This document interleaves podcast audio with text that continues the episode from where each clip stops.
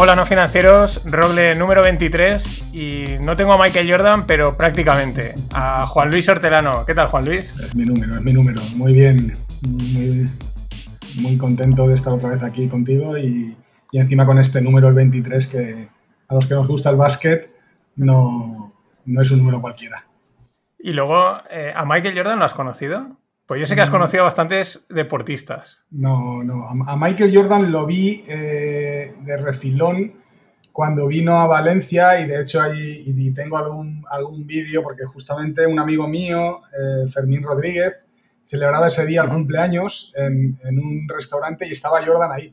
Y Jordan le llevó la tarta a, Fermín porque le dijeron, Fermín era, era, estaba en Canal No, que era la persona que retransmitía el básquet sí, sí, me acuerdo, me acuerdo. Pues bueno, pues Fermín estaba en un restaurante, coincidió celebrando su cumpleaños, que estaba Jordan una de las veces que vino a ver las motos y jugar al golf, y, le llevó la tarta de cumpleaños Jordan, vamos, eso no le pasa a cualquiera, lo hubiese matado por ello.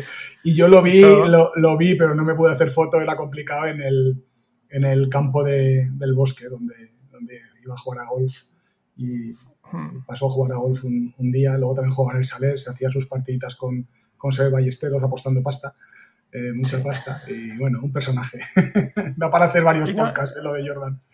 Sí, sí, no, lo de Jordan da. Aparte, luego también iba al, al, Tosal, al PAF este mítico. Sí, eh, sí, sí, sí. Me enteré que la parte que tiene una puerta atrás, el tío sabía, bueno, le montaron ahí.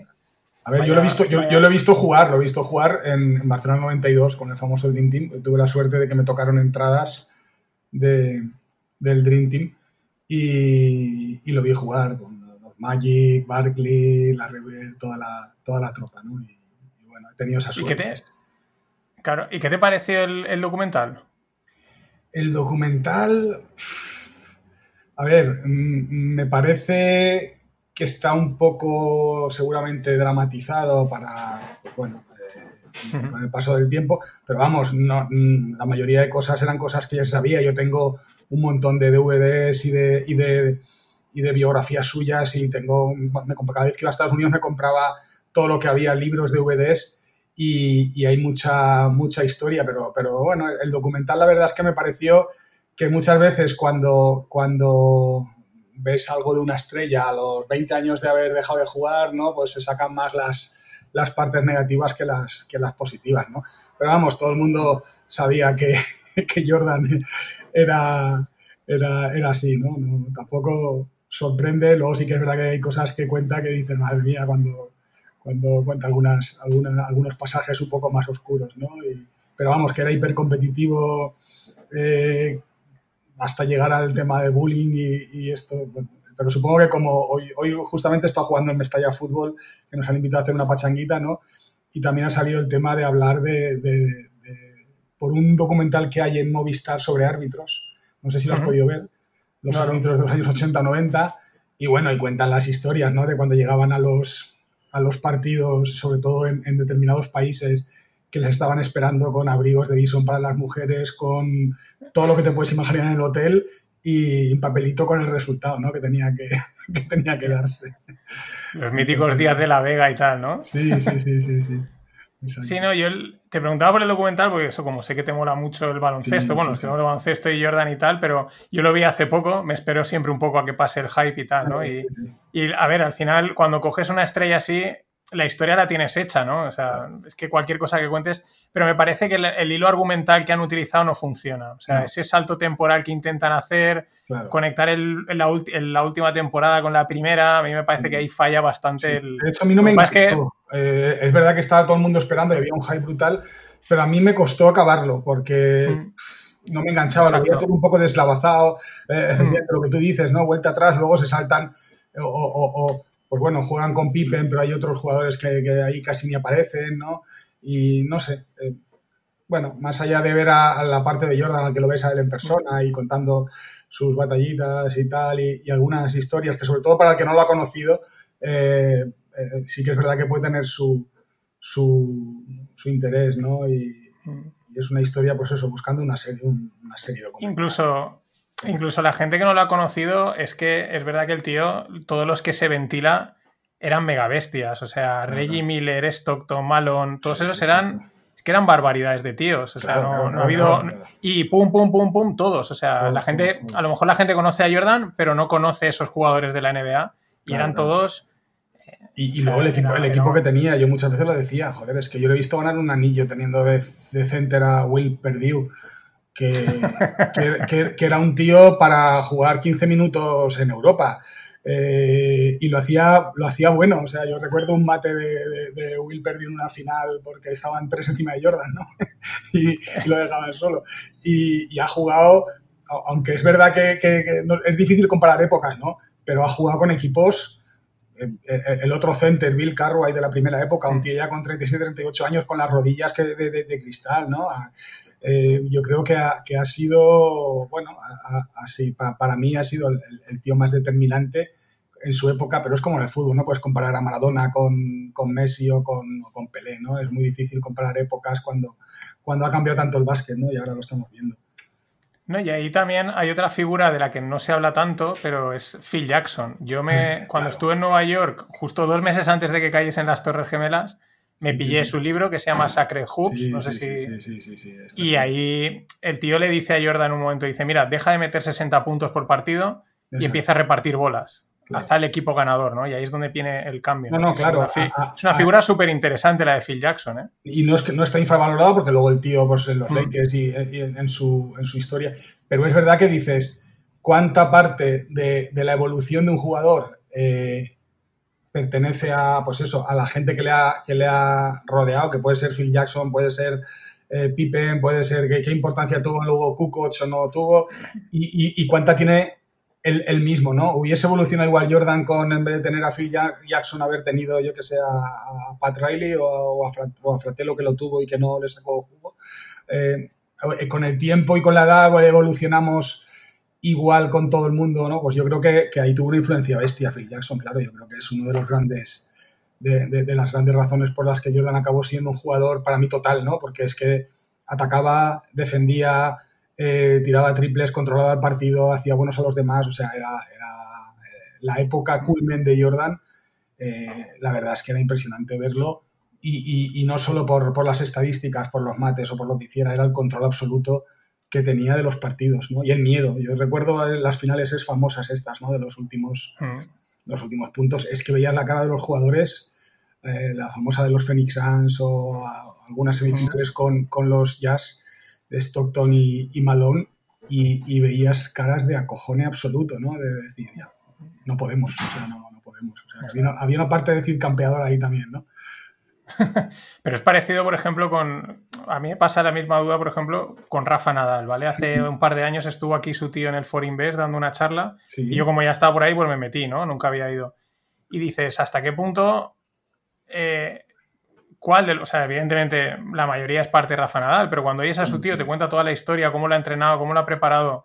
El mismo tío reconoce que él es un, un un sufridor nato. Sí. Pero es que hay una el tío tiene un peso importantísimo lo que ha sido Rafa Nadal. es muy complicado separar uno de otro, creo yo. Yo creo que complicadísimo porque le ha inculcado esa parte que no digo que no tuviese ya a nivel familiar también, tienen un entorno familiar muy, muy peculiar también, ¿no? Pero esa, esa competitividad, esa, esa fuerza mental, esa, aparte de la competitividad, también cierto... Eh, cierta humildad, ¿no? Eh, y, esa capacidad de sacrificio tan bestia que tiene, claro, eh, nace o se hace, que eso es lo, de siempre, ¿no? Al final, eh, yo creo que es un mix. Y, vamos, yo también estoy convencido que, que, Rafa Nadal sin su tío y con otro entrenador X, pues hubiese sido otra cosa, igual que te habrás leído también la, bio de, Agassi, ¿no? no, la tengo pendiente. pues esa la recomiendo fervorizadamente a, cualquiera. La, la, bio de Agassi es tremendo, ¿no? Como en el caso de Agassi yo creo que fue un extremo primero porque era su padre que quizá lo que hizo muy bien la familia Nadal es, oye, que lo haga el tío, ¿no? Que no tiene mm. Esa vinculación tan directa con, con Agassi empieza el padre y empieza desde los 3-4 años a machacarlo, le hace una máquina, se construye una pista en su, en su terreno, le hace una máquina que le tira bolas a una velocidad cuando el chaval tenía, no, sé qué edad tenía, pero le tiraba bolas eh, que si te pega una te, te, lesiona, vamos.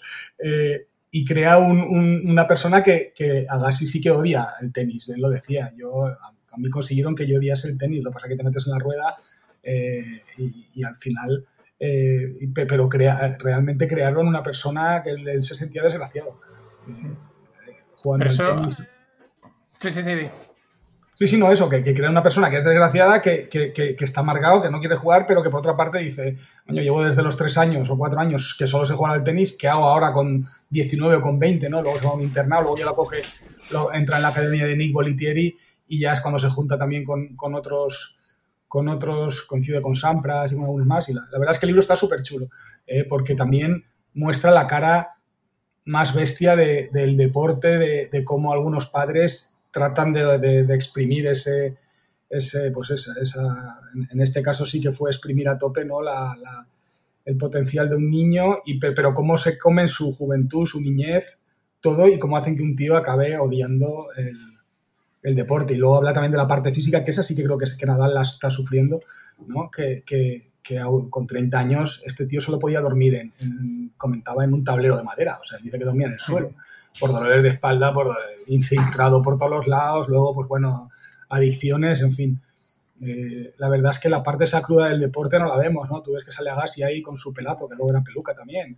Eh, eh, sale con las, las, últimas marcas de Nike y los últimos modelos de Nike y, y, luego lees todo eso y la verdad es que se te cae un poco el mundo eh, a los pies. Joder, qué duro. Yo, por ejemplo, si has visto, no sé si has visto también la película que es documental de Björk contra, eh, este, ¿cómo se llama? Contra McEnroe. Sí, sí, sí. Que es de la mítica y también refleja esa parte, ¿no? O sea, además mola porque son como dos perfiles distintos de, de jugadores y uno muy sistemático, muy tal, pero también esa, lo que pintan un poco, porque en una película no da tanto tiempo, de esos de esa juventud de Björk tuvo que ser también durísimo, ¿no? Aparte de que sean suecos y estén preparados para la dureza, ¿no? El tío, se, retiró, muy joven, se retiró con 26, ¿no? O 27. Mm. Sí, no lo sé, por ahí, pero... Que ganó 4 o 5, 5 Roland Garros seguidos, o 5 o 6, y se retiró. Yo recuerdo, siendo yo muy joven, muy joven, años, pues eso, 80, 81, eh, los domingos, las finales de Björk McEnroe, y, y, era un acontecimiento, ¿eh?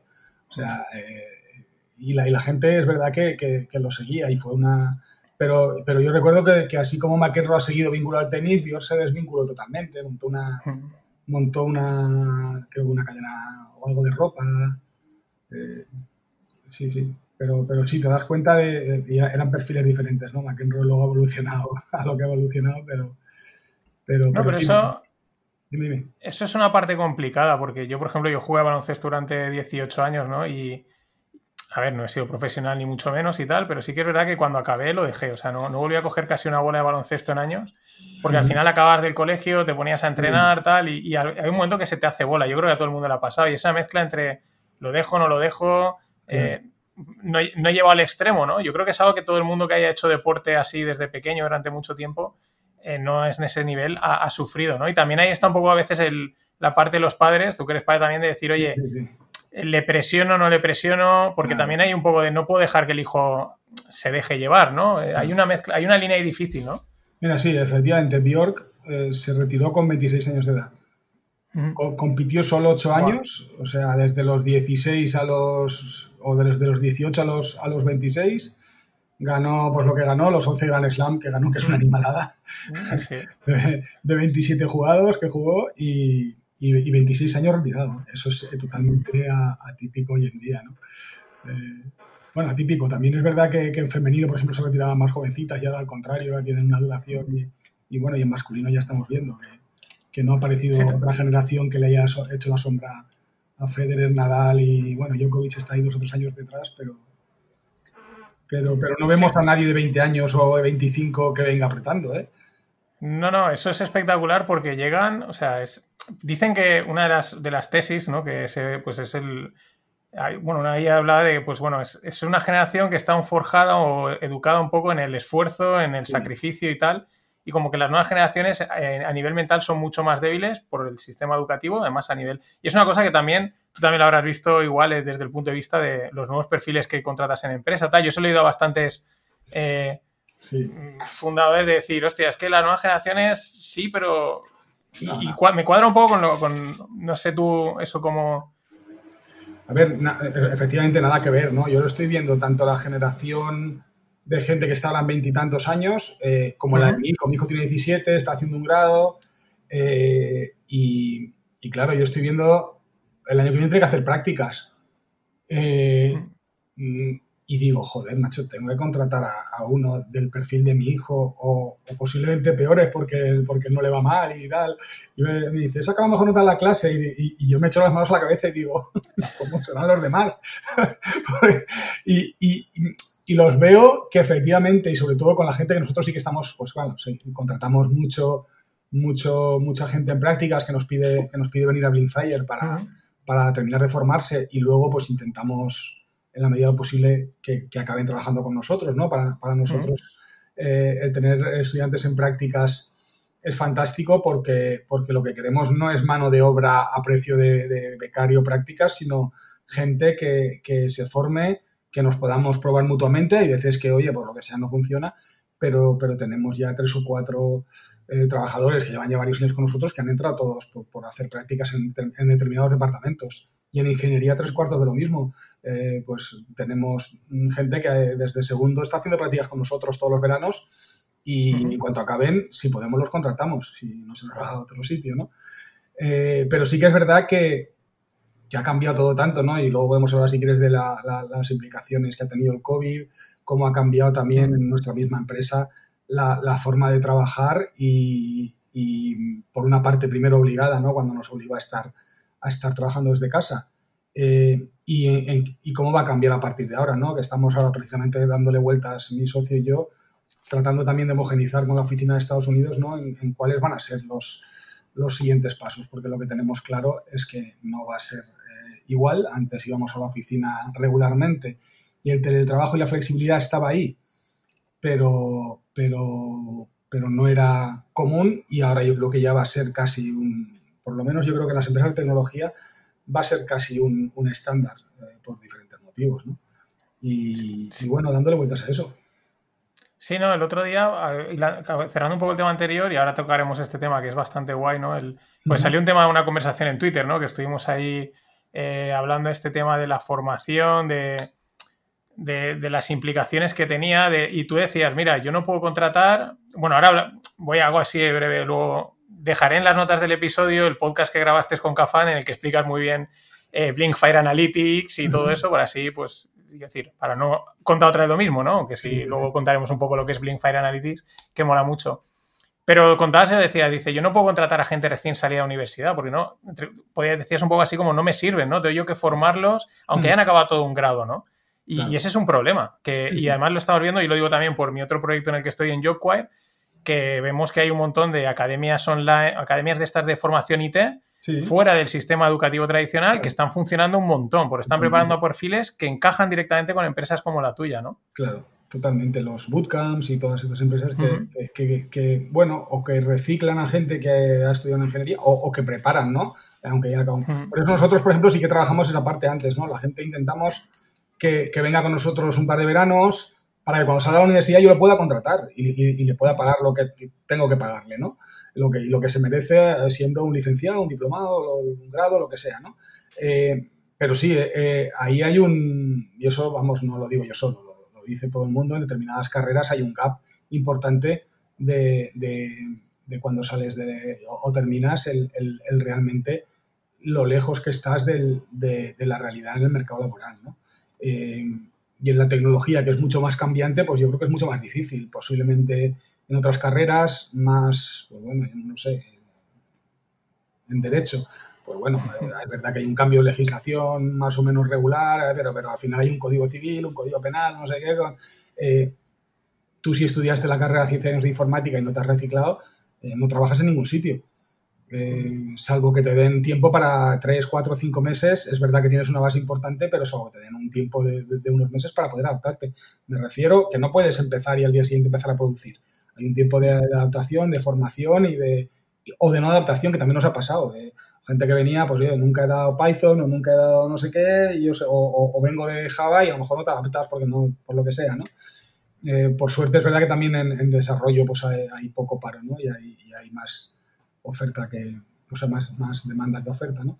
Pero, pero es cierto, yo creo que uno de los grandes problemas ahora mismo de la universidad, eh, y no solo de España, ¿eh? yo creo que es algo común, los, los bootcamps están en, casi todos los países, es eso, es que, es que realmente alguien acaba, acaba un grado, una carrera y, están bastante lejos de, del mercado laboral y de la realidad, de las necesidades de las empresas. Sobre todo también, o sea, yo esto en el, cuando en el rogle que grabé con Raúl Torres de Space, de PL de Space, ¿no? Me contaba lo mismo. Dice, es que esa colaboración empresa-universidad es puntual, es casi pues para la galería, ¿no? yo recuerdo, yo estuve en Karlsruhe de Erasmus y la Universidad de Karlsruhe es muy importante en Alemania, una de las top 3 creo a nivel de ingeniería y tal, ¿no? Y decía, no, es que SAP, que es la empresa de gestión, dice, cada año nos mete 35 millones de euros. ¿Por qué? Pues porque saca no sé cuántos perfiles, pero es que estaba, bueno, en Alemania como están todas muy distribuidas, que tú también conoces muy bien Alemania, sí, sí, sí. Eh, pero las empresas, hay una colaboración directa, ¿no? O sea, un trabajo directo, mm. a mí me dio una asignatura, yo lo cuento, yo tuve una asignatura que me la dio Lufthansa a cargo. Claro, claro. O sea, venían los tíos de Lufthansa, fuimos también a Frankfurt y vino el que es ahora el, CEO de Lufthansa y a darnos una charla y era una asignatura de Lufthansa. Sí, sí, eso en España, claro, eso ayuda también mucho esa conexión que estás comentando. Eso en España no existe. también por temas, bueno, ideológicos, tal, la universidad tiene que ser pública, tal, ¿no? Pero es, un lastre. Mira, aquí sí que se, en la Politécnica sí que hicieron este grado que tenían con la Ford. Eh, hmm. es verdad. ¿Vale? Que yo creo que es lo más cercano que hay al sistema alemán, que es sin duda el, yo creo que uno de los más fuertes en Europa, ese sentido, ¿no? En la colaboración empresa-universidad y en decir, oye, joder, pues si Lidl necesita formar este tipo de perfiles para jefes de tienda, para eh, responsables de área, para no sé qué, vamos a, apoyarnos en Lidl y que Lidl no nos no decida lo que tenemos que dar, pero sí que condicione o, se cree un grado específico para ese tipo de perfiles, ¿no? Si y de hecho, pues existe. Eh, y, y, Lidl busca gente que le incluso les pagan la carrera eh, y, a cambio, pues luego cuando acaba, pues tienen que trabajar unos años para ellos, o tienen ciertos contratos. Eso aquí está muy, muy lejos. Y yo creo que por una parte yo creo que la universidad parece, y, igual me, quemo por decir esto, ¿no? Pero, pero tiene esa parte de elitismo que parece que, apoyarte en las empresas mm, se vea como algo negativo, ¿no? Eh, pero la realidad es que tú estás formando a gente para que, para que cuando termine vaya a trabajar a las empresas y, el, estar de espaldas a ello. Eh, pues bueno, aquí es verdad que la Ford lo hizo, yo no sé por qué no se ha fomentado más y por qué no hay eh, una colaboración o hay eh, grados mucho más enfocados a, pues oye, lo podría hacer, igual que lo hace líder en Alemania, aquí Mercadona, o lo podría hacer Inditex, con perfiles que saben que necesitan y saben que van a poder, y que quién mejor que Inditex para decirte, oye, pues yo si estoy formando a diseñadores de moda, eh, necesito que aprendan esta herramienta de diseño que es la que utilizo yo o esta tipología o que le den clase a mis profesores porque, porque al final, y además te aseguro que aunque des ese grado apoyado por Inditex, pues cuando salgas puedes acabar trabajando en Mango o puedes acabar trabajando en, en, Uniclo o en donde sea. Eh, y eso en Alemania, ya yo te digo, hay, carreras de, de Bosch, de Siemens, de Lidl, de lo que decías tú de SAP, ¿no? Eh, eh, eso es el pan nuestro cada día, a ese nivel y a nivel también de, formación profesional, ¿no? Mm. Porque al final eh, es lo mismo, tú necesitas gente licenciada, diplomada, super, grados superiores, pero también necesitas cajeros, necesitas reponedores, necesitas... Y, qué mejor que que se formen específicamente para eso, ¿no? y bueno, ahí tenemos aún un largo camino que recorrer. Sí, lo de Alemania es o sea, no digo que sea el sistema perfecto, yo hablo de él porque estuve un año y también tengo amigos, se lo conocen, ¿no? Pero lo que te sorprendía es que te conocías a alguien y decía, no, yo estudio geofísica, ¿no? Y como español siempre preguntabas, ¿y de eso hay trabajo? Y decía, claro. O sea, cualquier carrera que aquí nos parecería, mira, vas a acabar siendo profesor o vas a acabar siendo cualquier otra cosa, allí hay curro. O sea, dices, ¿cómo lo.? no sé, o sea, ¿cómo lo tiene montada esta gente, no? Luego otra cosa que me llama mucha atención es que todo el mundo en la universidad allí tiene una, creo que se llama Hiwis, que es una beca en un departamento en el que ya empiezas a trabajar y a cobrar un, eso para mantenerte, ¿no? O sea, todo el mundo, todo el mundo prácticamente cobra una Hiwi, ¿no? Sí. No sé, y aquí eso, está, el problema es que no, funciona, ¿no? Por lo que dices, porque luego al final la gente sale y tiene aún que volverse a formar y volver a pagar, lo cual es un poco eh, duro, ¿no? Sí, sí, no, totalmente. Y, ya te digo, yo, yo el sistema que lo conozco bien está muy enfocado además a eso ya desde, desde bachiller o desde secundaria, ¿no? Incluso eh, traten de dirigir a la gente que, aquí muchas veces enviamos directamente a bachillerato y que se mete a la universidad con, un grado también alto de, fracaso, a, decirle, oye, eh, tú con 16 años deberías enfocarte ya a hacer este grado profesional y además está apoyado por esta empresa. Y es verdad que el mercado laboral es diferente, que el, que el, tejido industrial es diferente y que el paro que hay allí es el que hay, ¿no? Pero, pero bueno, eh, eh, es algo que es verdad que, lo que apena aquí en España es que las universidades estén tan, tan alejadas aún, pese a todo. Posiblemente se ha avanzado algo, pero, pero siguen estando bastante alejadas de, la realidad del mercado laboral. Y vamos a eso que habías dicho del teletrabajo, ¿no? Vosotros tenéis eh, oficina aquí en Valencia. Bueno, cuenta un poco también porque que soy igual, aunque luego está en el otro podcast, pero el, porque tenéis, eh, que me mola mucho, a mí es que Chicago me mola un montón, tenéis sede también en Chicago y en Valencia. Cuenta si quieres un poco así brevemente Blink5, qué es, qué, dónde viene. Claro, bueno, pues muy rápido. Lo que hacemos es, somos una herramienta de analítica para, realizar eh, análisis, eh, analítica de, del impacto de los patrocinios. Empezamos en redes sociales, ahora ya tocamos también streaming, televisión, y básicamente lo que hacemos es ayudar a los patrocinadores o a las marcas o a los equipos eh, inicialmente deportivos, ahora también hacemos eSports y, y también podemos tocar otro, otros verticales, les ayudamos a medir el impacto que tiene un patrocinio, una marca, cuando en este caso los clubes o los deportistas suben fotos a redes sociales. Una foto, y el ejemplo muy rápido, pues cuando Cristiano sube una foto a Instagram y, aparece Adidas o aparece el patrocinador del equipo, eh, eh, sabemos detectarlo, detectamos con herramientas con, algoritmos de computer vision detectamos esa imagen, ese logo, eh, sacamos la analítica de ese post, vemos cuánta gente lo ha visto, interactuado y aplicamos una valoración económica para, para que en este caso los clientes, que puede ser la marca, puede ser el equipo, pues sepan qué impacto económico están, están generando con, con, todo, con todo eso, con todo ese esa visibilidad que generan las redes sociales, ¿no? Imagínate un club que tiene 25 jugadores, tiene sus canales propios, pues al final le ayudamos a, a, medir eso, ¿no? Cada vez eso se ha ido convirtiendo en una parte más importante dentro de los patrocinios globales, ¿no? Cuando viene una marca, eh, pues viene y te patrocina la camiseta y sabe que va a tener visibilidad en televisión, visibilidad en prensa, visibilidad en, en, en redes sociales, ¿no? Cuando empezamos Blinkfire era justamente cuando empezamos a ver que las redes sociales ya se estaban convirtiendo en, en y en este caso los clubes, por ejemplo, o los, o los deportistas se estaban convirtiendo en medios de comunicación per se. Y había una tendencia que se ha acrecentado y que seguramente con, con, las generaciones venideras eh, estaba ahí, que era la gente no iba, eh, cada vez iba menos a ver el marca o a ver eh, SPN o a ver lo que sea, iba más a, las fuentes, ¿no? a los canales sociales del, del club o del deportista. Eh, y lo hemos visto que, cualquier deportista medianamente conocido, y no, no, hace falta ser ninguna estrella, tiene más audiencia en redes sociales que cualquier periódico local. Eh, yo siempre lo decía, pues las provincias, que es un periódico eh, local de, aquí en Valencia, pues cualquier jugador top del Valencia de los 4 o 5 en redes sociales tenía más, más, más audiencia que los periódicos, ¿no? Y eso es una realidad.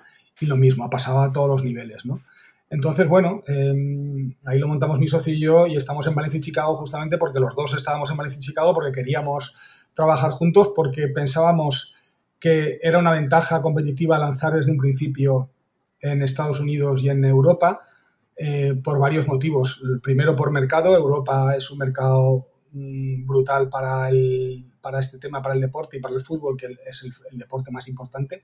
La NBA, la NFL, la Super Bowl está muy bien, pero pero como el fútbol no hay nada a nivel global, eh, entonces, bueno, eh, nuestro foco era trabajar con los clubes deportivos más importantes y, de hecho pues estamos trabajando con, con, los clubes más importantes del mundo a, nivel fútbol y luego obviamente había que estar en Estados Unidos, que es la meca del deporte y que también está pues la NBA, la NFL, la, la MLS ahora de fútbol creciendo mucho, la liga de la MLB de, de, de béisbol, las ligas de hockey. Y aparte, eh, aparte de la, o sea, son la meca, pero son la meca del merchandising, o sea, ellos son máquinas de monetizar. Exacto, y de comercializar. Lo que pasa es que tienen sus particularidades, ¿no? La, NBA, por ejemplo, no ha tenido hasta hace muy poquito patrocinio en las camisetas, ahora tienen los pequeños, unos pequeños baches aquí arriba, y ellos tenían un sistema muy curioso, ¿no? Sí que tenía la NBA como patronal, porque además pues tiene sus particularidades, sí que tenía sus main sponsors, pero, pero además tenían sus, mm, había una especie de, bueno, y sigue estando, ¿no? Una especie de normativa o legislación o ley, como lo quieres llamar, que, los clubes solo podían tener patrocinadores locales y que no estuvieran a más de, no me acuerdo la distancia exacta, pero 50 millas del, del, estadio o del equipo, ¿no? Entonces, pues Cleveland Cavaliers solo podía tener eh, patrocinadores locales, empresas, fábricas, eh, marcas que estuviesen en Cleveland. Eh, Milwaukee Bucks, lo mismo, los, los, los, Lakers solo podía tener, es verdad que había para algunos, es más fácil, para los que están en centros, en centros eh, pues importantes a nivel industrial o, empresarial, pero había otros equipos que, que, lo tenían, pero aún así, pues bueno, tenían 40 o 50 patrocinadores locales más pequeñitos que lo que aquí se solía tener o, o suelen tener los equipos, ¿no?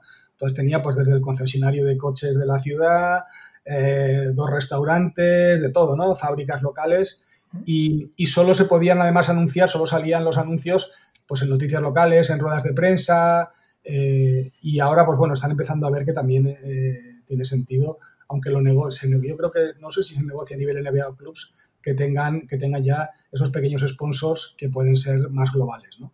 Eh, y estamos empezando a ver pues, pues cómo los equipos ya tienen esos patrocinios. Pero ahí entra, o sea, era una pregunta que justo tenía, ¿no? Si vosotros, por vosotros, digamos, sois, no sé, si líderes o pioneros más o menos en lo que estáis haciendo. Luego han salido copias o lo que sea, ¿no? Sí. Pero claro, eh, si vosotros habéis notado que, es decir, vosotros sois capaces de medir lo que el ojo humano es capaz de captar.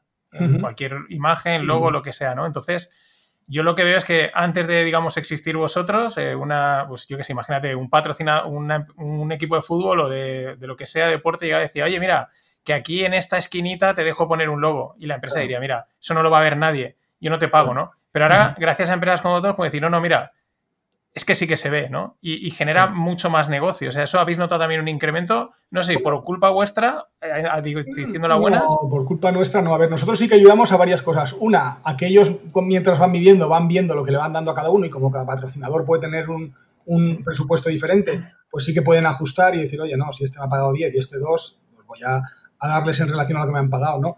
Antes de llegar nosotros y en general del crecimiento de las redes sociales, no porque ya somos nosotros, sí que es verdad que los contratos de patrocinio eran, pues eso, eran eh, muy centrados en televisión y en otros medios y la parte social era como un, bueno, te regalo cuatro tweets al mes mm. o, poco más. Y como no lo que no mides, no puedes tampoco cobrarlo ni facturarlo. Mm incluirlo. ¿no? Eh, cuando empezó a haber eh, el boom en redes sociales, pues bueno, la clave era ya no solo medirlo, sino encontrar un, método de valoración, una metodología que se la creyese en eh, todas las partes. ¿no? había gente haciendo cosas, estimaciones, gente que dice, pues bueno, si tiene un millón de followers, pues si sube un post, no sé qué, X, X mil. ¿no? Nosotros intentamos sacar una valoración que fuese, que fuese primero muy transparente y que fuese eh, más o menos realista, que, hubiese una analogía con, con, con, cómo se compra, por ejemplo, la publicidad en redes sociales. ¿no? Y, si al final a ti te cuesta tener mm, un millón de views, eh, X dinero, pues bueno, el tenerlo eh, indirectamente por, por, un post en redes sociales donde aparece tu marca debería de ser similar. ¿no? Aunque se pueden añadir todo tipo de medidas correctivas, como igual que podemos hablar de, oye, es lo mismo que aparezca 27 veces el logo, es una discusión recurrente, ¿no? Que aparezca 27 veces el logo en, una lona de estas de rueda de prensa que que aparezca una, pues bueno, eh, nosotros ahí nos basamos también en algunos papers, estudios que hay, ¿no? Que al final hay una parte de densidad importante, pero hasta cierto punto. O sea, que tú tengas eh, el logo eh, con un tamaño ya mínimo eh, el que lo pongas el triple de grande no quiere decir que el impacto es el triple, ¿no? Porque si tú ya lo has visto y ya te, ha, generado ese impacto, pues bueno.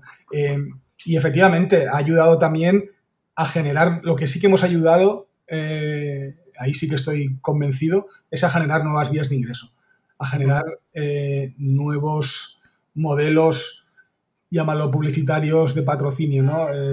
Al poder medir, por ejemplo, eh, contenidos creados eh, exclusivamente para redes sociales eh, y poder tener una valoración, pues se pueden vender. Los, los clubes deportivos tenían o tienen un, problema, que es, bueno, bendito problema, ¿no? Pero que muchos clubes tienen vendido toda la publicidad del estadio, ¿no? tienen ingresos de televisión, en el estadio la publicidad que cabe es la que cabe y si tú tienes vendido las vallas, porque parte de ella también lo tienen los sponsors principales, pues bueno, ¿qué pasa? Que, vimos, gracias a la herramienta, a medir, a, ver tendencias, que, que había un tipo de contenidos que, tienen una posibilidad de que alguien los patrocine porque son eh, atractivos, porque los ve mucha gente y porque es un contenido que puede generar el club con un coste relativamente cercano a cero eh, y, que, y, que, puede generar esos ingresos, ¿no? Y, y empezaron, empezaron algunos clubes a probar y uno de ellos, que lo, lo comento en muchos sitios, ¿no? Es, por ejemplo, el post de la alineación inicial. Todo el mundo está esperando cuando va a jugar su equipo a ver qué cinco van a salir en básquet o qué once van a salir en fútbol. Vimos que eso tenía muchísimo engagement, mucha gente que lo compartía, que lo retuiteaba, que le daba like, que lo comentaba, que la gente se lo pasaba en su día los clubs era una información que también pasaban a los medios de comunicación y los medios de comunicación subían su, su grafiquito. Y bueno, eh, sí, que, sí que surgió, oye, ¿por qué no creamos un gráfico chulo con los 11 jugadores, que más o menos esté ya preparada una plantilla? Eh, lo subimos antes que nadie porque es una cosa que está esperando todo el mundo y buscamos un patrocinador para, para este, para este gráfico. Y así, eh, y así salió, uno de los primeros fue, fue el Barça, por ejemplo, que, que el primer año eh, y hace unos cuantos años de esto se lo vendió a, una marca, en su día creo que era Konami, el, fabricante de videojuegos. ¿no? Eh, Pero también...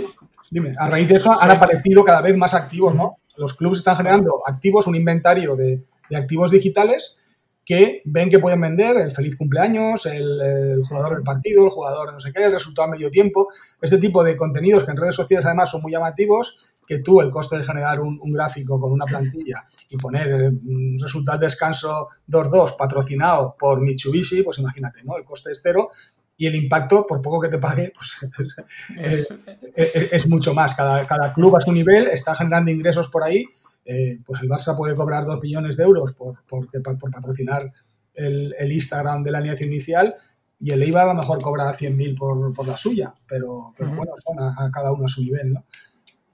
Y, eso pero también sí, dime, dime. sois capaces de medir, bueno, yo lo, por lo bueno, lo has comentado y también lo he visto en el en LinkedIn que os sigo, ¿no? El, yo qué sé, es que me llama la atención, ¿no? El casco del jugador de la, de la NHL que lleva ahí tres, tres, logos, ¿no? Es lo que decía, antes a lo mejor solo se vería uno y ahora puedes dar capaz de decir, mira, esta foto que ha publicado tal periódico, que tú no las promocionas ni nada, pues mira, esos tres logos se han visto tantas veces porque, claro, ahí abre también mucho camino.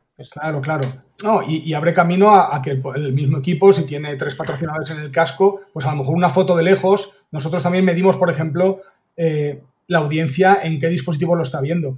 Ahí, eh, si tú estás viendo en un móvil una foto general de campo, posiblemente no veas el logo, no veas el logo en, pues, en, la camiseta, un logo pequeñito o en, un casco si está jugando en, el fútbol americano, pero eso también lo tenemos en cuenta. Pero es cierto que luego, pues si tienes patrocinados en el logo, los equipos sí que dentro de su día a día pueden sacar fotos haciendo, focalizando en eso.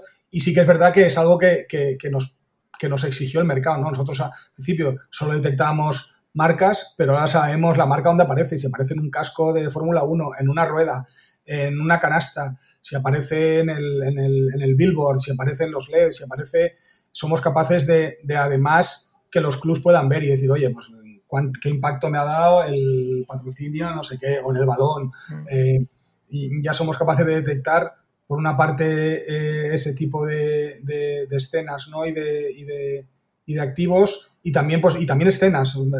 Por escenas me refiero más, pues bueno, cuando ha sido un gol, ¿no? Eh, cuando están celebrando un gol o cuando están de viaje, porque detectamos cuando el jugador baja de, del autobús con los cascos puestos y, somos capaces de, detectar escenas, detectar, de detectar activos, de, detectar un poco dónde aparece el logo o, en un lugar o en una situación concreta. ¿no? Y, claro, eso, pues bueno, al final vamos mejorando el producto eh, porque, porque es algo que los clubs también nos piden. ¿no?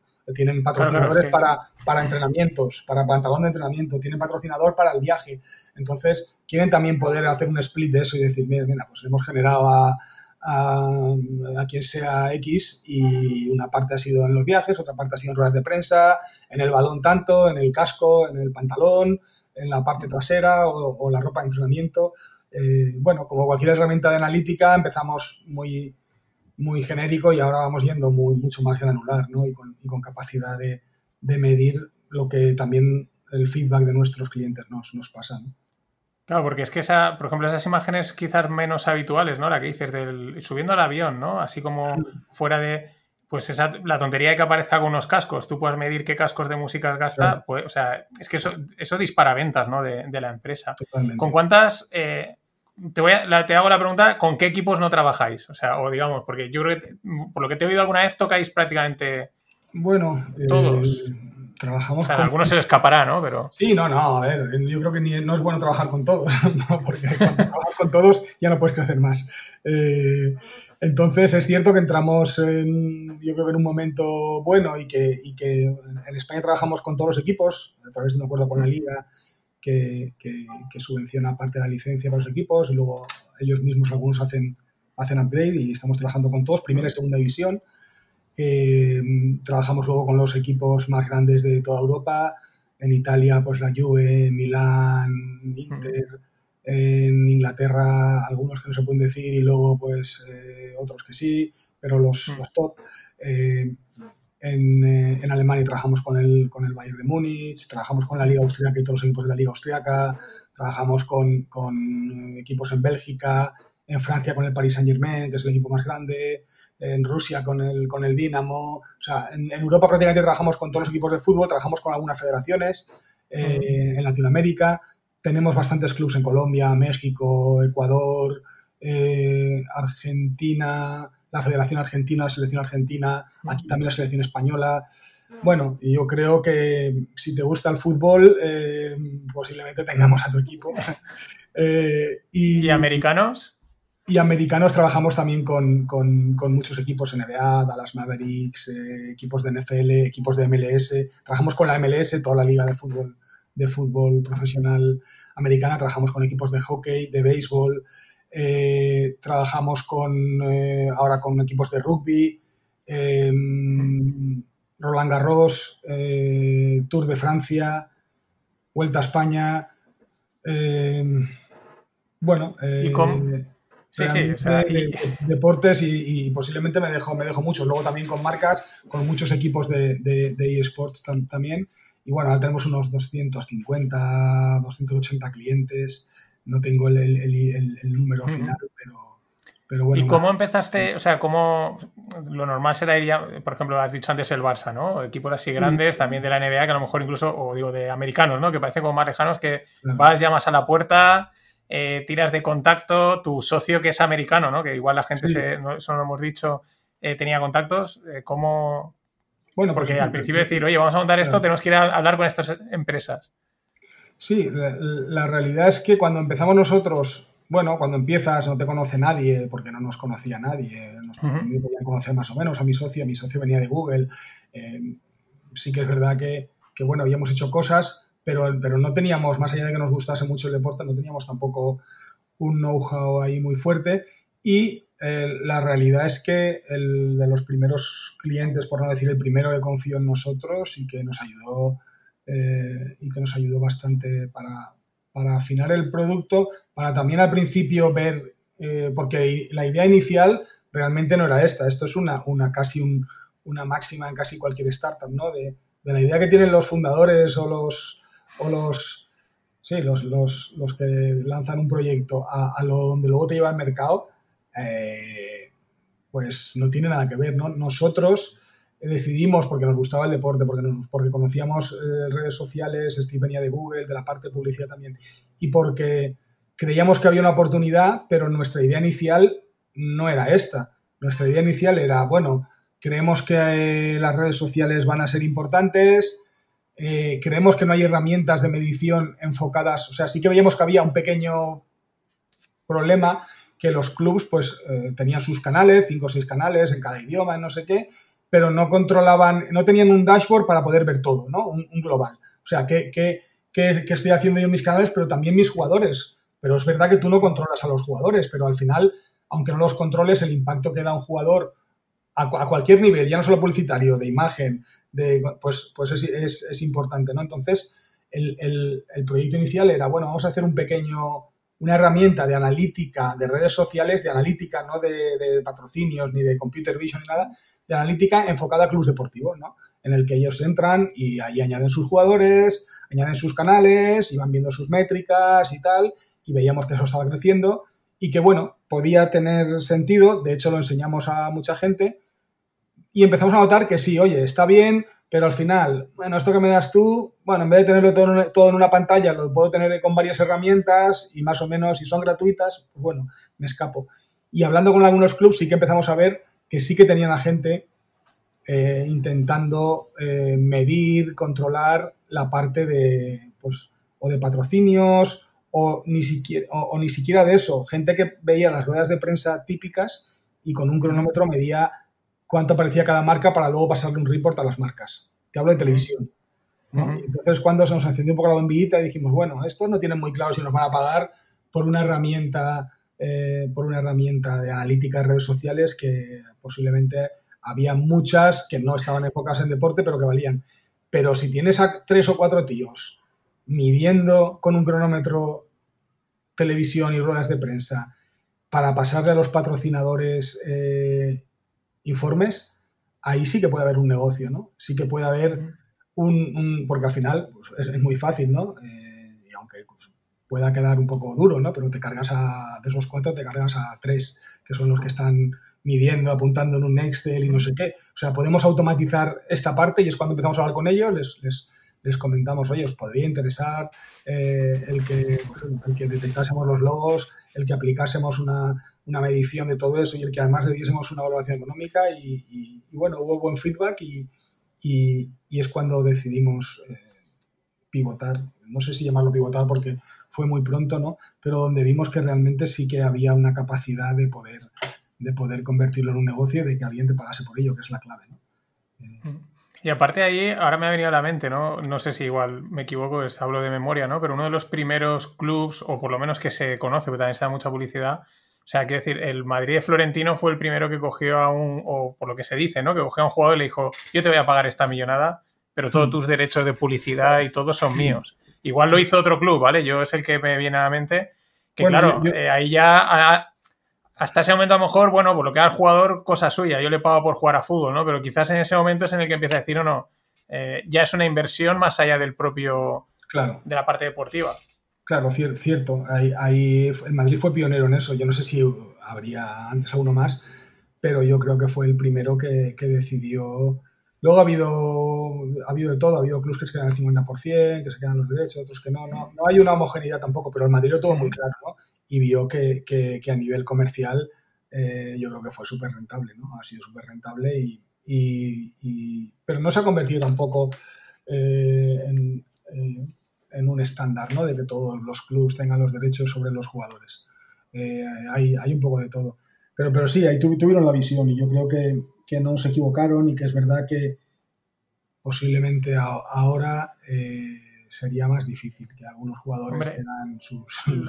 me vienen así a la mente un poco las cifras de Beckham y eran espectaculares, de la relación entre lo que le habían pagado y, Todo lo que le, y todo lo que habían generado era como 500, 600 millones de, que le habían sacado a Beckham y le habían pagado, pues no sé, 60, 70, no sé, digo, era, era, una cifra... Sí, sí, sí, era, era, bestia de 8 o 10X, sí, sí. Mm, y oye, ¿cómo? Porque claro, vosotros desde el principio nacéis en un modo teletrabajo, que nos había quedado ahí pendiente, ¿no? O sea, digo modo teletrabajo porque estáis desde un principio repartidos, una parte en Chicago, ¿cómo estáis organizados? ¿Cómo funcionáis? nosotros oportunísticamente al CTO lo, estaba aquí en Valencia inicialmente. No nacimos con la vocación de tener, oye, en Valencia que es más barato los ingenieros que en Chicago, contratamos ingenieros y en Chicago contratamos... No, al final ha estado siempre bastante balanceado. El, oportunísticamente el, el, CTO empezó aquí en Valencia, ahora la CTO la tenemos en, en Chicago y contratábamos, eh, pues bueno, si encontramos tres ingenieros buenos en Valencia, se contrataban aquí y si no allí. Y, de hecho, ya te digo, está repartido, el 50% de, de, equipos está, está repartido. Por la parte comercial sí que nos interesaba estar en los dos sitios, por la parte de atención al cliente igual, si tienes clientes en Europa, eh, pues bueno, es mucho más fácil atenderles desde aquí con tu horario que de con un sitio horas menos. Y al revés, ¿no? El, el estar en dos oficinas con sitios horas de diferencia nos da casi un acceso un acceso, no, una, una capacidad de responder 16 o 18 horas al día eh, a cualquier cliente, a cualquier duda, a cualquier problema. Tampoco somos un, un servicio em, que, que, digamos, eh, sea fundamental ¿no? en el día a día, no somos un proveedor de correo, ni somos... Pero, pero es cierto que sí que nos, nos, nos ayuda a eso.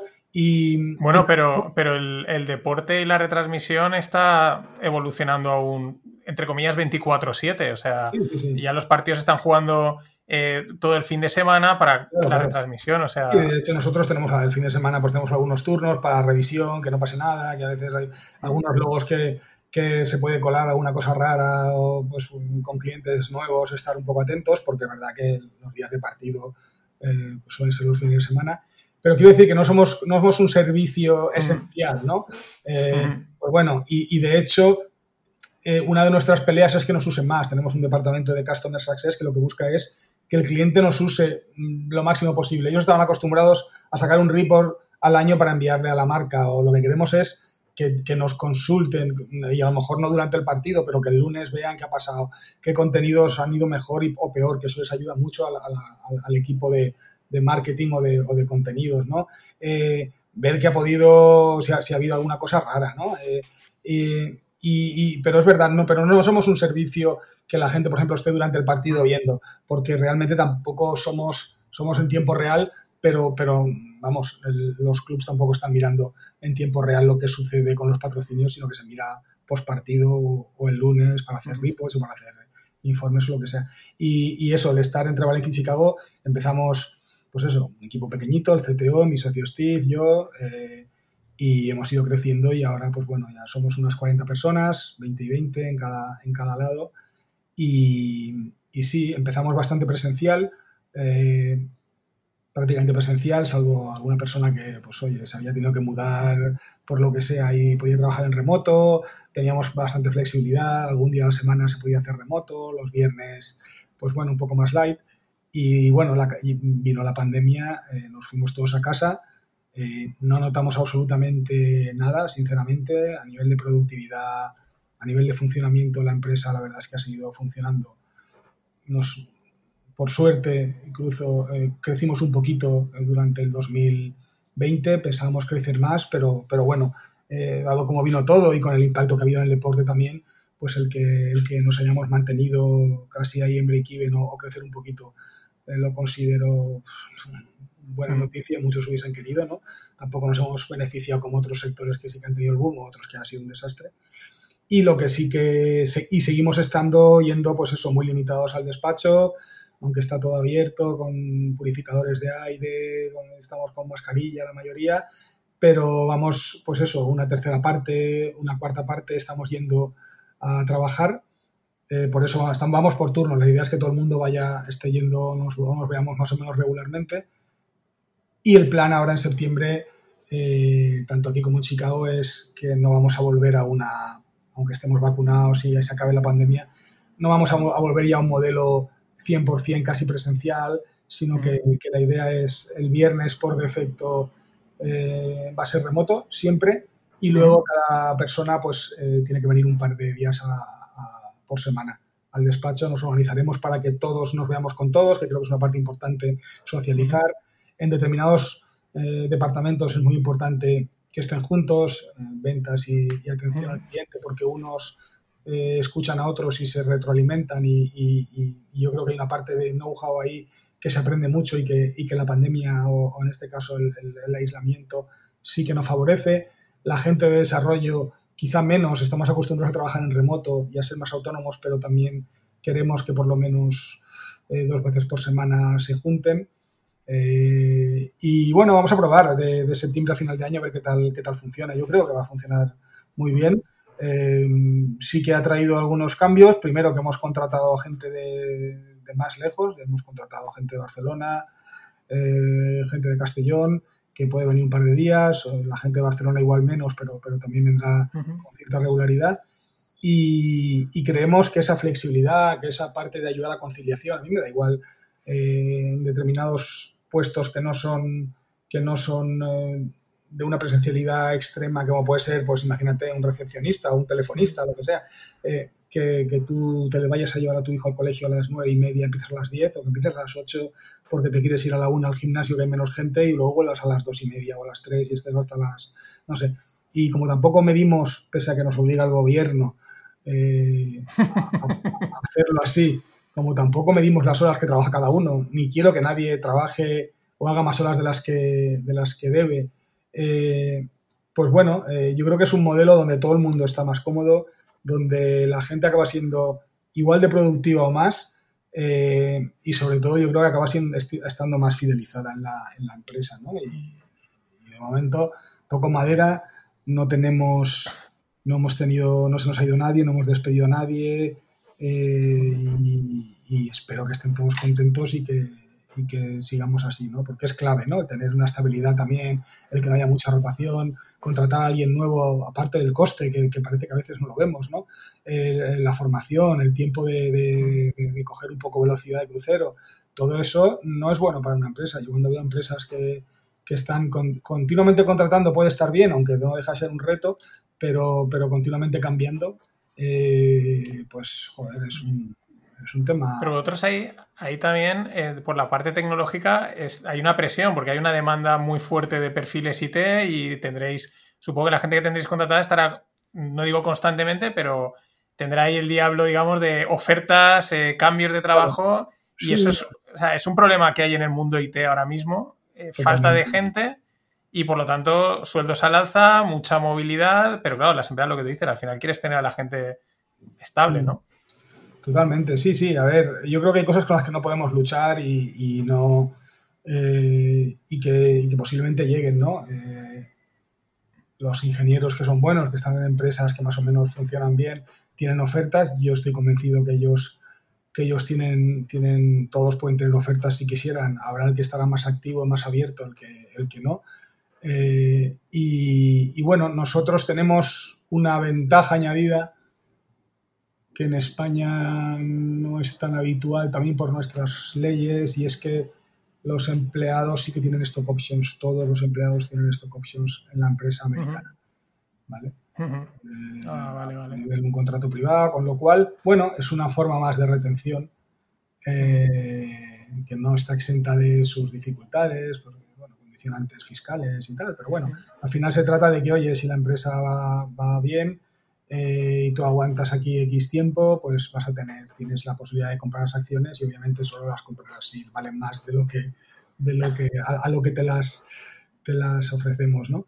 Eh, y bueno, es una forma que en Estados Unidos es como puedes retener al talento, ¿no? Si, si la empresa va bien, pues uno se lo piensa antes de cambiarse. Pues, eh, no te digo que si estás cobrando 35 si te ofrecen 70, pues mandes a freír puñetas las stock options si no las has consolidado ya.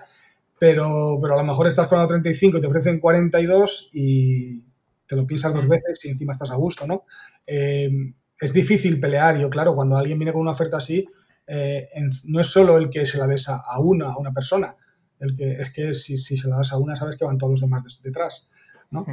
Eh, porque, y eso es otro que es, otra, otra discusión que ha salido estos días, ¿no? No sé qué empresa era que ha, que ha hecho público o que, o que, vamos, que no va, los sueldos salarios van a ser innegociables. Ah, Coinbase. Coinbase, exacto. Y luego alguien más también se ha subido un poco al carro a decir, no, o sea, tú tienes este, este puesto, eres programador, senior, no sé qué, tal, son X. Y no negociamos, porque es verdad que se habían dado cuenta que había gente que era mejor negociando que otros. Eh, y era injusto. eso, me, puede pasar a mí, que ahora me venga un tío que está más espabilado, que está más metido en el mercado y me diga, yo quiero, cobro 30 y quiero, me ofrecen 40 y, y yo podría a, ofrecerle el 40, pero me parece injusto que si le pago el 40 no le, no le suba también el sueldo a otro que a lo mejor está haciendo lo mismo que él o mejor y que no me ha pedido aumento de sueldo o no me ha pedido o no quiere irse, ¿no? Entonces, bueno... Hay dos, hay dos cosas, porque me, yo o sea, conozco a Monse, Monse Medina, fundadora de, de y ella me contaba hace años. yo a Monse la conocí, me la, me la, encontré de casualidad en Silicon Valley.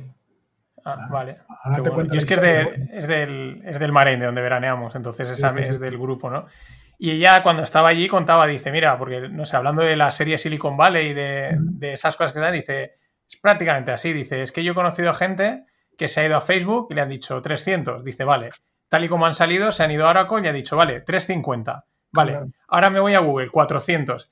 Y en un momento han pasado de un sueldos que son allí de 200 a medio millón, ¿no? O sea, decía, era como muy habitual. Y luego otra cosa que comentaba este, el de Coinbase, ya no era solo el tema de negociación, sino se habían dado cuenta, y esto es una cosa que yo he oído a muchas chicas, que, mm. Que perjudicaba sobre todo a mujeres ese tema de la negociación y a otro tipo de, decían minorías, las mujeres no son minoría evidentemente, ¿no? Y eso yo se lo he oído a chicas que dicen, es que eh, hay gente en mi empresa que, tíos, que simplemente tienen más cara que yo yo no tengo esa cara y eso es leído a muchas chicas. Eh, y, era una de las razones que también alegaban en Coinbase, esa parte de que mm. habían notado eso, que los tíos tenían... Desigualdad, al final se genera una desigualdad porque, porque el más listo de la clase o el más espabilado o el que tiene más cara es el que, el que en, una, en una situación donde realmente pues, las empresas...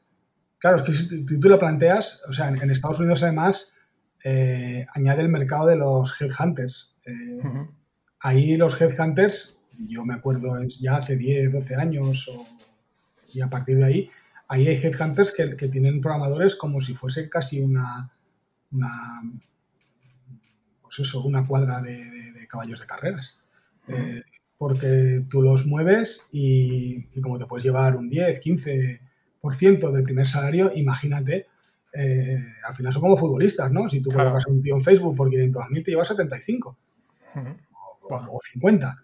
Eh, imagínate si ese lo mueves, pues bueno, con el vesting que te puede poner la empresa tal, lo mueves cada 3 o 4 años. Si tú tienes 10 o 12 y lo vas moviendo cada 3 o 4 años, es que vives de eso. Y, hay gente allí que vive de eso. Bueno, gente no, muchísima gente, que viven de mover a sus, a sus, llámese programadores, también pueden ser ex, eh, C-level executives o lo que sea, ¿no? Eso, eso funciona, funciona así. Y claro, el coste para una empresa si tú contratas a un headhunter, eh, de, primero del proceso, lo que le pasa al headhunter de, contratar a alguien, muchas veces es mayor que el que tienes en casa subirle el sueldo. ¿Sabes? Con lo cual puede ser muchas veces el. Pero claro, ahí no tienes en cuenta que lo que te decía yo, pues yo si subo el sueldo un 25% a uno, pues posiblemente tenga que subirse a toda la empresa, porque nos guste o no, se enteran todos. Eh, si quieres ser justo. Entonces, bueno, es una situación complicada y, que hay que lidiar muy bien. Yo creo que hay que cuidar muy bien a la gente, tienes que tenerlos contentos y aún así, pues es normal, racional y, lógico que si tú estás en una empresa y te viene otra empresaza mm, igual o mejor de la que tú estás y te ofrece el 30% más, pues oye, que mires por tu futuro y que mires por por tu bienestar y que intentes negociar o que te vayas, ¿no? No pasa nada. Y, yo creo que es una, nos vienen unos años de, pues en, ese sentido, ¿no? Empresas grandes con, con, bolsillos grandes que van a contratar a, mucha gente. Eh, yo creo que ya le está pasando con tecnológicas, con startups a las, a las consultoras. Eh, nosotros hemos contratado y espero que contratemos alguno más, gente que sale de, de consultora. ¿no? Eh, tres, cuatro, cinco personas que, estaban allí, que estaban descontentas. Ya no solo con el salario, que, tampoco era el salario, sino con el, pues bueno, con el día a día, con el tipo de trabajo, con proyectos eh, temporales, un proyecto dos meses, otro seis, un poco, pues bueno, que eso da también para otro podcast, ¿no? Las, las consultoras tecnológicas. eso, eso sí. Creo, que creo que hay una buena mina ahí para conseguir gente muy, gente muy buena, eh, que quizá en su momento, pues mm, parece que la seguridad de estar en un Everest o en un Indra no la tienes en una startup, pero que yo creo que cada vez, eh, cada vez hay menos diferencia a, casi en ningún sentido, ¿no? Está claro, tienes que elegir bien y, y, luego, pues bueno, y luego están los peces grandes que se comen a los de las startups, ¿no? los, Facebook, los Twitter, los, los Airbnbs y, y, todos los que van a, a aparecer. Hago aquí un, pequeño matiz para por los oyentes que no sean del mundo startup. Cuando ha dicho las stock options, lo que sucede es que en España eh, fiscalmente penalizan un huevo eh, prácticamente que no interesa. ¿no? Las stock options es pues, que te dan acciones de la empresa. Y luego la otra palabra que ha salido que es el best. Hay que hacerlo para todos los empleados, hay, tiene que haber un plan de stock options y eh, dependiendo cómo lo hagas, pues bueno, en, Estados Unidos no es que funcione, funciona mucho mejor. Si lo haces desde España con la empresa de Estados Unidos, al final, bueno, eh, no es la mejor, la mejor opción, pero, pero, pero, bueno, por lo menos algo, algo retienes, ¿no? Pero bueno, es otro ejemplo más de la nación emprendedora en la que estamos, ¿no? De que eh, una manera de remunerar muy lógica en el mundo startup, que es lógica porque te estás metiendo en una empresa en la que no te va a poder pagar muchas veces mucho, pero si la haces crecer es lógico que te corresponda algo del crecimiento, ¿no? Pero está penalizado, ¿no? Y luego la otra palabra que ha salido así rápida es la de vesting, que vesting es que a ti te dan, diciéndolo así rápido, tú entras en la empresa, te dan un porcentaje de la empresa pero solo te lo consolidas, solo te lo quedas si te quedas un tiempo en la empresa. ¿no? Tú no puedes entrar, me han dado un 10%, me piro, me llevo el 10%. No. Si te quedas dos años, si quedas tres años, si cumples objetivos, te vamos a dar las acciones. ¿no? Porque antes ha salido el tema por si hay alguien que no es del... Sí, lo normal son tres, cuatro años de, para consolidar lo que te han dado. Te dan un 3% pues, durante tres años y normalmente hay una cosa que se llama cliff, que es que la primera, el primer año, si no llegas al año, no, no, no tienes nada. ¿no? Yo oye, si te doy un 3% en tres años, pues hasta que no lleves un año y un día no tienes el, un 1% y luego a partir de ahí cada mes pues un 36 avo de, de lo que tiene que consolidar. Y es un modelo que yo creo que aquí deberíamos, ahora se hace también aquí de una forma, mmm, llámala pues eh, diferente a stock options, con lo se llaman phantom shares, acciones fantasmas, que es un contrato privado sobre acciones eh, sobre los derechos económicos de las acciones, no los derechos, eh, los derechos que tiene cualquier accionista, sino que tú al final solo tienes un derecho económico sobre un porcentaje de acciones en caso de que se venda la empresa, ¿no? Pero no eres socio. Las stock options, realmente cuando te vas de la empresa ya puedes, ya puedes comprarlas y eres, eres socio todos los efectos. Oye, ¿y cómo es esto que lo comentaste? Lo vi el otro día por Twitter, eh, porque bueno, Juan Luis lo podéis seguir, es un habitual de Twitter, eh, mola bastante, y que, fuisteis a hablar con Andersen Horowitz, que son los mega cracks actualmente del mundo de la inversión, y os dijeron, no, vosotros es que sois muy pequeños, ¿no? Y habéis oído el, eh, no sé cuántos clientes en todo el mundo, ¿no? Pero dice, no, no, no, no vais a llegar a no sé cuántos miles de millones, ¿no?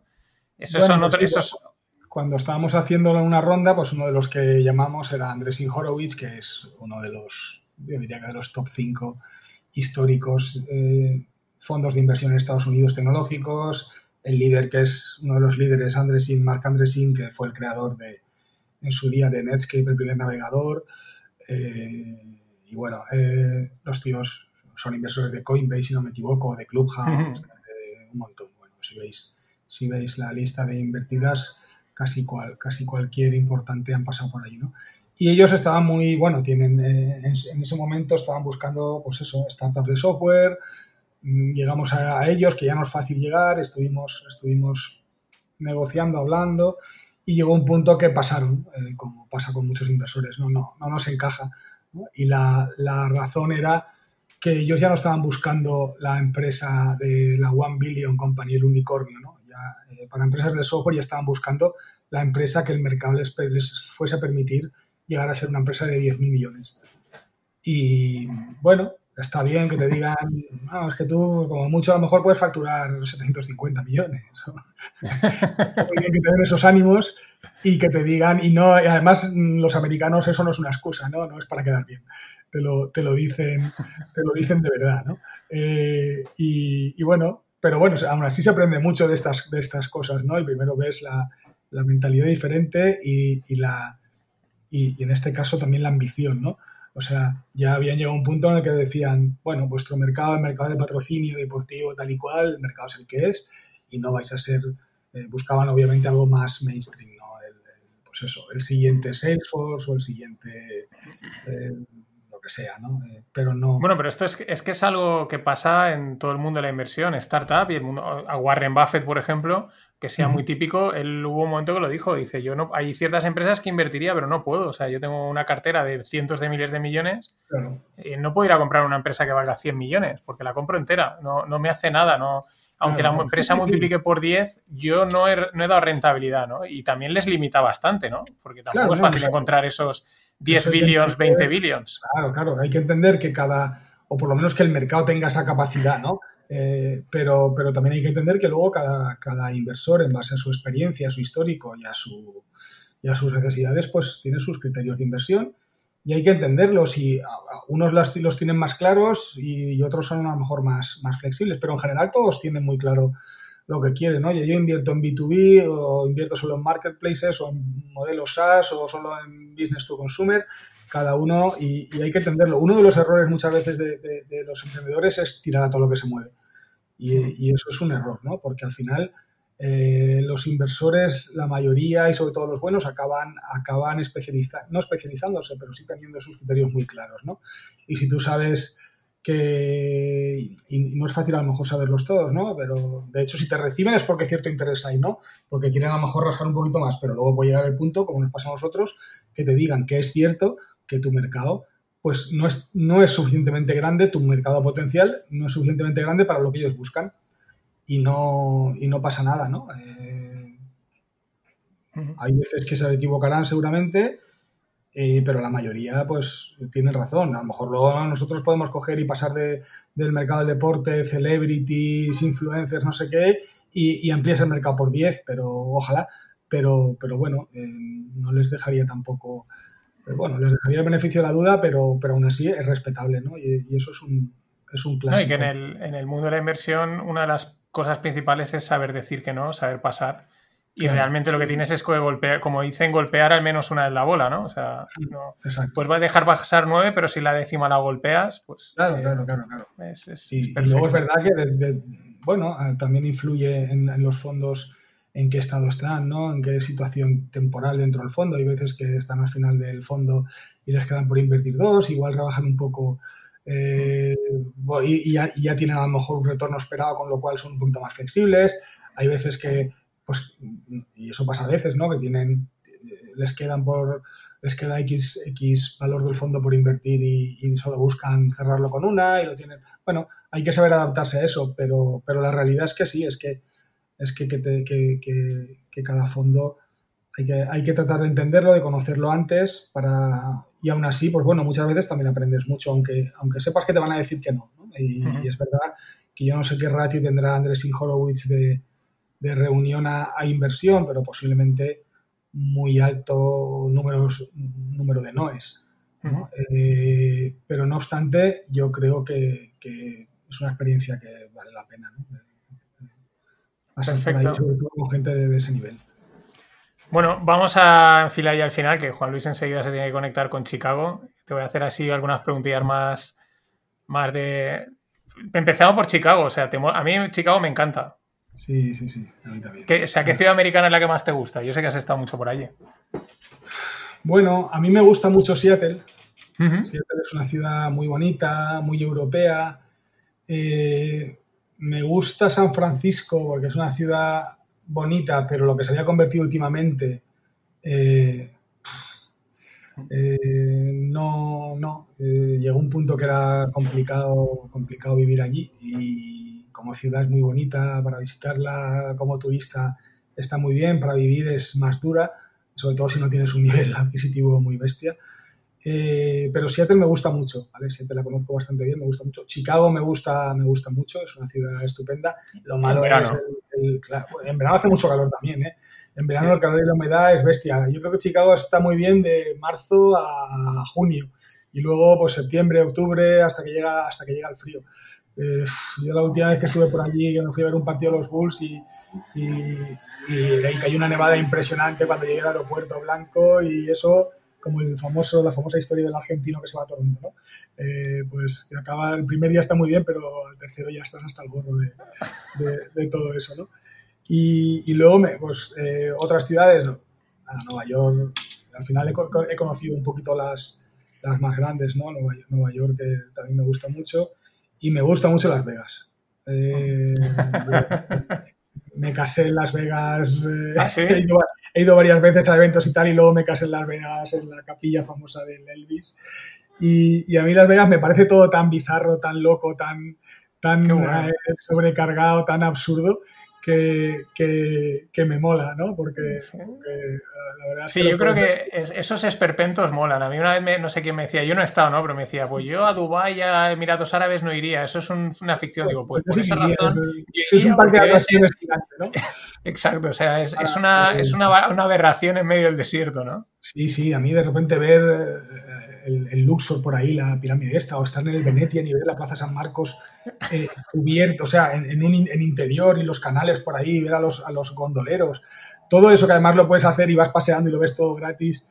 Y, y, luego muy chulo porque a mí me gusta mucho el cañón, el Gran Cañón, que desde Las Vegas puedes ir con, con, avión y luego hacer una visita por ahí con helicóptero y tal, y eso sí que es espectacular. Yo, yo sí que creo que a nivel, a nivel eh, de paisajístico, de, inmensidad, el, Cañón del Colorado sí que es una de las cosas que más me ha impactado en mi vida, ¿no? El, el, bajar con el helicóptero hasta el río, que te lleven por ahí por el río y luego ver todo aquello, las reservas indias, ¡buah! Eso, eso me impactó. Y eso, Las Vegas es genial para eso. Yo aconsejo a todo el mundo eh, ir a Las Vegas y luego pillar un, un, viaje que te hacen una avioneta. Y, casarse en Las Vegas, ¿no? Y casarse en Las Vegas es súper divertido. Pero lo de casarse fue, o sea... Eh, no, yo estaba casado ahí, no, no, ahí se, estaba pactado. Ahí celebrábamos 15 años de casado, 20 años de novios y dijimos, vamos a Las Vegas. Y, y, la verdad es que muy bien. Además es, es, es, espectacular porque tú reservas la boda, reservas el horario, tienes tus slots. Ahí van bodas como churros en las capillas. Eliges si quieres tres canciones de Elvis, cinco, siete, eh, las flores, si quieres vídeos, si quieres streaming, si cuántas fotos quieres. Y, y, vamos, es un negocio impresionante con limusina o sin limusina, todo esto, y, la verdad es que, es que y lo pasamos muy bien, muy bien, muy bien. Y con los niños, ¿eh? yo, tenía niños, ¿eh? los niños vinieron a la boda, también, claro. No, no, esto da para otro, hablar del tema de que quizás ha quedado ahí el, tema de cómo monetizan los americanos, que son máquinas ah, de, de, rascar dinero por todos los lados. De, creo que te vi en, que allí es lo que aquí se monetizan triple aquí, ¿no? En, en temas de este de redes sociales y tal eh, era algo así, ¿no? Me parece. Bueno, yo que estoy en el tema podcast, están ahí las, los ratios de tres veces lo que aquí lo que se hace. Sí, en general, entre dos y tres veces eh, es fácil que moneticen más, sí, sí, totalmente. Y luego, pues a nivel eso, a nivel de, por ejemplo, de Las Vegas, que, que ahora he, visto que ha vuelto otra vez, ¿no? Han vuelto a la escuela y ha vuelto la gente. Es, es tremendo, ¿no? Cómo lo tienen todo organizado, o sea, es fantástico. Y Las Vegas no sé cuántos millones tenía de visitantes al año, pero puede ser que fuese 55 o 60 millones de visitantes. Creo recordar de cabeza que eso es casi el 70% de lo que recibe toda España, ¿no? Una, ciudad en medio del desierto. O sea, a, mí me gusta y, además lo recomiendo a todo el mundo que le guste, pues eso, un poco la economía, la, la empresa, porque además te da muchas ideas, ¿no? De, cosas que, que montarías aquí en España. Eh, ahora sí, las tres preguntas de, cierre, ¿no? Que es la primera, eh, recomienda un pueblo que visitar, a ser posible en España. Pues mira, me gusta mucho eh, Jarandilla de la Vera, en Extremadura.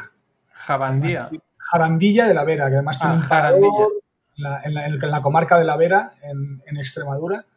Es un pueblo fantástico, tiene un parador nacional que fue un antiguo castillo y luego tiene cerca también donde se retiró Carlos V, bueno, la comarca de la Vera y, y también cerca que está el Gel Valle el Jerte, donde, donde, donde crecen los, los cerezos, que las picotas y las cerezas que nos comemos. A mí Extremadura me parece fantástico, con toda la historia que además puedes luego ir a Cáceres, ir a, Badajoz, con toda la historia de los conquistadores extremeños que fueron hasta a, conquistar América eh, por todos los lados. Eh, me encanta, me encanta Extremadura. Eh, tuve, tuve aquí mm. hace, no sé, hace unos cuantos rogles a un agricultor de, allí, que es oyente del podcast, y estuvo contando un poco todo el tema de, la agricultura. ¿De tabaco o de...? No, es agricultor de tomates y de, y de bueno, de creo ahora no me acuerdo, soja, no, soja no, trigo. Tiene, tenía ah, varias plantaciones. Muchísimo tabaco, pero que ya mm. casi están en desuso, y también muchos eh, espárragos. Sí, no, no, lo estuvo contando, estuvo contando un poco la situación de la agricultura, todo lo que. Y luego también, pues poniéndole un poco lo mismo que has hecho tú, ¿no? Los dientes largos con Extremadura. Pero, pero muy interesante el, todo lo que contabas, sobre todo todo lo que. Porque producen de todo prácticamente, ¿no? Dejó pocos, pocos productos sin, sin, tocar, ¿no?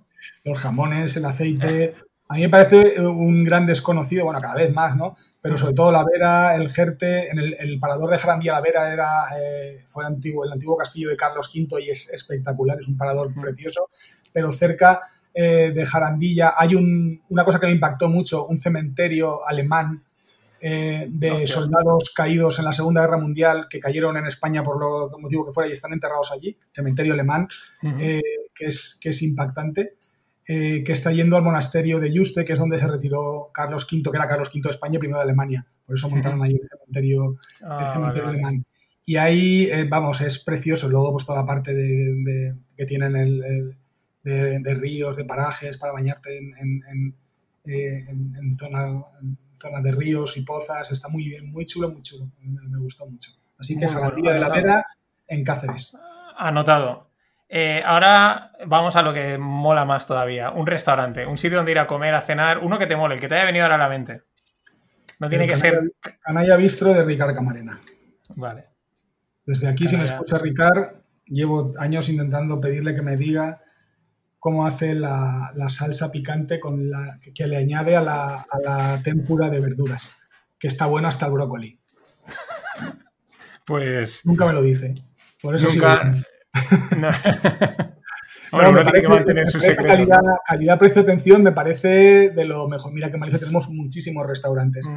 pero calidad, precio, eh, puedes gastar 25, 30 euros y, y- y las cosas que tiene están espectaculares, me gustan mucho. No, y Bien, aparte es un cocinero que ha sabido combinar la parte de cocinar con la parte de negocio, que muchas veces eh, tra- a- tratando a un cocinero como un artista, pues acaban en, en- en restaurantes ruinosos, ¿no? Y, y Ricard ha conseguido eh, combinar las dos cosas, negocio y, y calidad de- gastronómica, ¿no? Sí, sí, de hecho estamos, estoy hablando con él a ver si lo con- tengo que enviarle un email para ver si lo podemos tener en el evento que hacemos eh, de Startup Valencia en diciembre.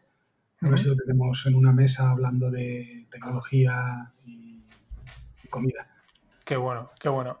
La, tercera y última pregunta también es de comida, porque es un escalón menos, un bar. Bar, bar, de cañas, bravas, bar. Donde Pues mira, te voy a decir un bar que estuve el otro día en Alfarp. al- Alfarp está yendo hacia, bueno, cogiendo la carretera de. Albacete, zona Catadao, Bay, Alfarp. Sí, Sí. Creo que es la salida, la salida de Benifayó. Te vas en dirección al Alfarp y en la plaza del pueblo, debajo del ayuntamiento, hay un bar que se llama Bar Casino. Y tienen el mejor bocadillo de carne de caballo con ajos tiernos y tomatito rallado que te puedes tomar en, en toda la provincia de Valencia. Hostia, bueno, bueno. Esto Eso a sí, para la tienes, gente. tienes que reservar, tienes que reservar y los domingos, sábados, domingos han hecho en la plaza, es curioso, porque es una plaza pequeñita de un pueblo pequeño, tendrá mil y pico habitantes, el pueblo es muy bonito también, y tienen una plaza pequeña y la tienen llena de aparcabicis porque, eh, porque ahí van mis amigos los ciclistas, que tengo varios, que igual me escuchan, que, que la excusa es para irse a almorzar y se, y, se, y se comen y beben el doble de lo que queman en la, en la ruta. Claro, y la pregunta luego es la vuelta, ¿no? Yo siempre pienso, ah, vas, Sí, pero luego sí. después del almuerzo tienes que volver. Ah, vuelven, Aquí- vuelven, vuelven, vuelven, todo, todo vuelve. not- nota para la gente que no sea de Valencia, pues en Valencia es tradicional el almuerzo, que es allá a las diez y media, once, meterse un bocadillo enorme. Y uno de los bocadillos típicos, por no decir el más típico de, de almuerzo, es carne de caballo, el que ha dicho, carne de caballo con ajos tiernos, con el extra de tomatito que ha dicho Juan con el tomatito rallado. Y la clave, yo no sé cómo lo hacen lo de la carne de caballo, porque a veces la carne de caballo está un poquito más dura. Pues estos tíos la hacen un poco en plan carpacho, muy, muy finita. Y luego deben de hacer algo antes. La tengo que preguntarles cuando vaya otra vez. No, si la, no sé La si la, palean o algo así, ¿no? la hierven o la. No lo sé. Pero está buenísimo. Pero es un bar Sí, típico, ¿eh? que te sacan tus aceitunas, tu ensaladita eh, y los cacahuetes valencianos siempre. eh, eh, el, el pequeñito, ¿cómo se llama? El, eh, El collaret. el collaret y, y luego pues es el que pides la cerveza y te sacan la cerveza del litro no te sacan Claro. no te Eso- sacan la cervecita la caña o el, o el tercio no o el quinto te sacan la cerveza del litro el agua del litro la Coca-Cola del litro te pides una Coca-Cola cero y es la Coca-Cola del litro la botella del litro ahí bien fresquita y, y lo recomiendo ¿eh? es un sitio espectacular Ese es otro, es otro de los grandes desconocidos fuera de Valencia, el almu- el- la tradición del almuerzo valenciano. O sea, Bueno, el- todo lo que ha dicho hay- Juan Luis de, las, de los cacahuetes, las olivas y tal, es que es así. Debe de Sí, ser sí, así un almuerzo, si no, no es almuerzo. y llevamos unos años que sí que la cultura del almuerzo y cómo, cómo están los, los, los bares de almuerzo mejorando en eso es tremendo, ¿no? Eh, luego voy a poner un bonus track que sería ir a, a la Marsala en Cullera. Ah, que- bueno, sí. es el bueno, es, es, es una, bueno, es un almuerzo que te cuesta 12 euros, pero que ya comes, no hace falta que comas, que son 7, 8 platos uno detrás de otro, y luego te sacan el bocadillo, lo sacan, eh, sacan lo que es la mezcla del bocadillo en una paella. Si pides pues, sepias, pues son las sepias en la paella con los ajos tiernos o con lo que sea. Si pides brascada, te sacan la brascada para la mesa entera, que si son cuatro o seis o dos o los que sean, te lo sacan en una paella eh, y el pan y tú te lo haces, el bocadillo, ¿no? Y, y es espectacular también. Así que. Sí, sí, buscaré. Como este, este verano, como yo veraneo cerca cuando estuve, buscaré el hilo en el que fui poniendo todos los platos y lo pondré en las notas para, dar un poquito de envidia a la gente. Tú, sí que lo probaste, es verdad. Sí, sí, no, y ahora, en Pascua volví a ir, porque es que veraneo al lado. Entonces, lo que pasa es que en Pascua habían. Nos, nos faltaron un par de tapas. Creo que iban un poco agobiados o algo y ahí pasó algo. Pero bueno. Sí, bueno, eh, Juan Luis. Eh, muchas gracias. Si quieres tus últimas palabras, de despedirte, lo que quieras contar, es el momento. Y, nada, nada, yo hemos hablado un poquito de todo. Gracias por invitarme al 23 de Jordan. Eh, y, nada, encantado otra vez de, estar aquí. Y, lo dicho. Si alguien me quiere contactar, ya sabe dónde encontrarme, en Twitter o con mi famoso mail que es mi nombre, arroba gmail.com. Encantado de recibir eh, emails o algún mensaje por Twitter si me quieren eh, consultar algo. Hasta aquí este ya mítico Rogle número 23 con Juan Luis Hortelano. Ha sido un auténtico placer darle las gracias por este tiempo. No ha salido en la conversación, pero además de ser cofundador de Blinkfire Analytics, es presidente de la Asociación Valenciana de Startups, porque Juan Luis lleva en el mundo de Internet y del emprendimiento años y años y años. Podríamos haber estado contando mil cosas más de Valencia, de startups, de emprendimiento y de deporte y de tropecientas mil cosas. Ha sido una hora y media, pero una hora y media de lujo que probablemente repitamos más adelante. Así que Juan Luis, gracias de nuevo. Y a ti que me estás oyendo, gracias por estar ahí. Espero que lo hayas disfrutado, que te haya molado, que le hayas sacado partido. Espero también que lo compártelo y espero tus opiniones, tus comentarios, bien sean en las notas del episodio, bien sean al correo, en redes sociales, podéis entrar en nofinancieros.com y ahí encontraréis todas las formas de poneros en contacto conmigo y de darme feedback. Nada más, repito, espero que le hayas disfrutado. Nos vemos en los FinPix, en el fin de pod o en el próximo Rogle. Pasadlo bien.